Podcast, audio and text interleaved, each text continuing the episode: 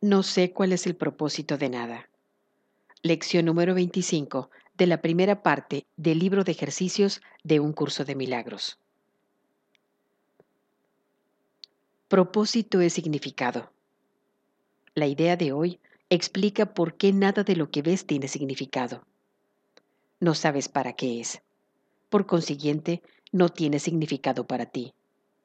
Todo existe para tu beneficio. Para eso es para lo que es. Ese es su propósito. Ese es su significado. Al reconocer esto, tus objetivos se unifican. Al reconocer esto, lo que ves cobra significado. Tú percibes al mundo y a todo lo que éste contiene como significativo desde el punto de vista de los objetivos del ego. Estos objetivos no tienen nada que ver con lo que más te conviene, ya que tú no eres el ego. Esta falsa identificación no te permite entender cuál es el propósito de nada.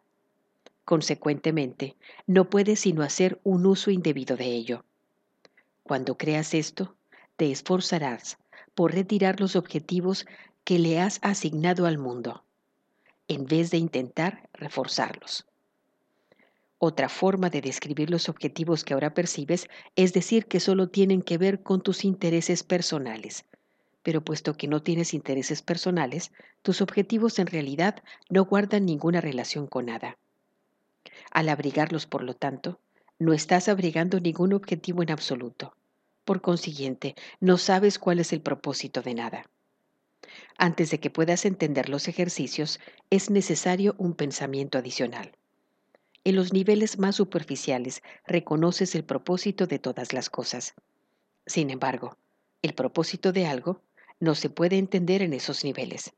Por ejemplo, entiendes que el propósito de un teléfono es hablar con alguien que no se encuentra físicamente en tu proximidad inmediata.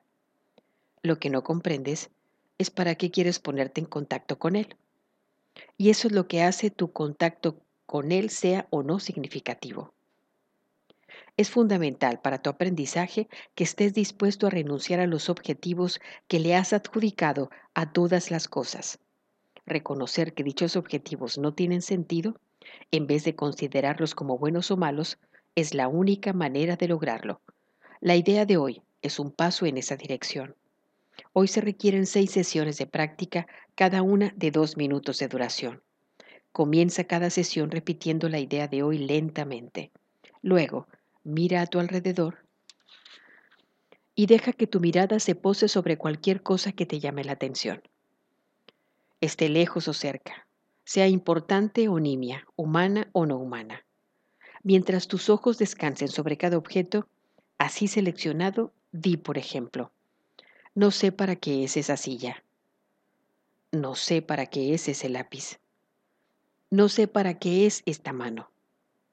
Dilo lentamente, sin apartar los ojos del objetivo hasta que hayas terminado la frase.